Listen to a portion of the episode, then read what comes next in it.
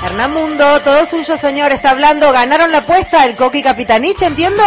Lo intuimos, el olfato periodístico iba por el lado correcto, está hablando Jorge Capitanich. Atención, porque lo que acabo de decir es que el impulso por parte del Poder Ejecutivo con apoyo de gobernadores es el juicio político a los cuatro integrantes de la Corte Suprema de Justicia. Habla Capitanich, lo escuchamos. Ya de la ley 26.080 después de más de 16 años de vigencia, la restitución de la ley 24.937 eh, y en ese contexto, perdón, 26.088 y la restitución de la ley 24.937.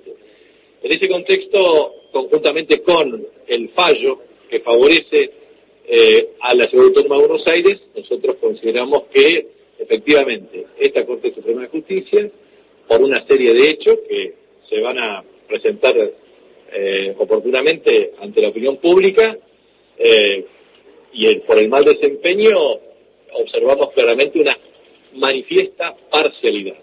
Esta manifiesta parcialidad significa claramente que los fallos eh, que hemos observado es para favorecer a una parcialidad política. Y esto pone de manifiesto uno de los problemas centrales. Deben ser custodios y guardianes de la Constitución.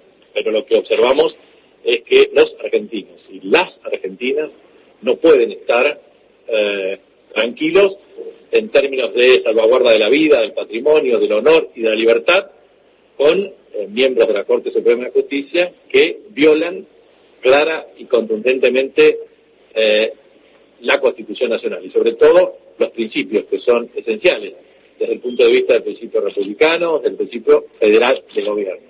Nosotros, las provincias argentinas, nos sentimos damnificados por la asignación de recursos de una manera antojadiza, sin ningún tipo de fundamento o argumento alguno.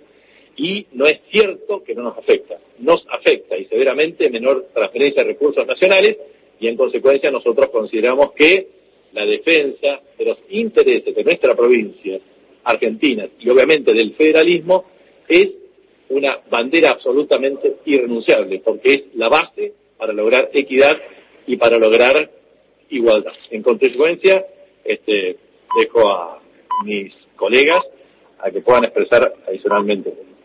La palabra entonces de Jorge Capitanich, finalizada la reunión de gobernadores con el presidente aquí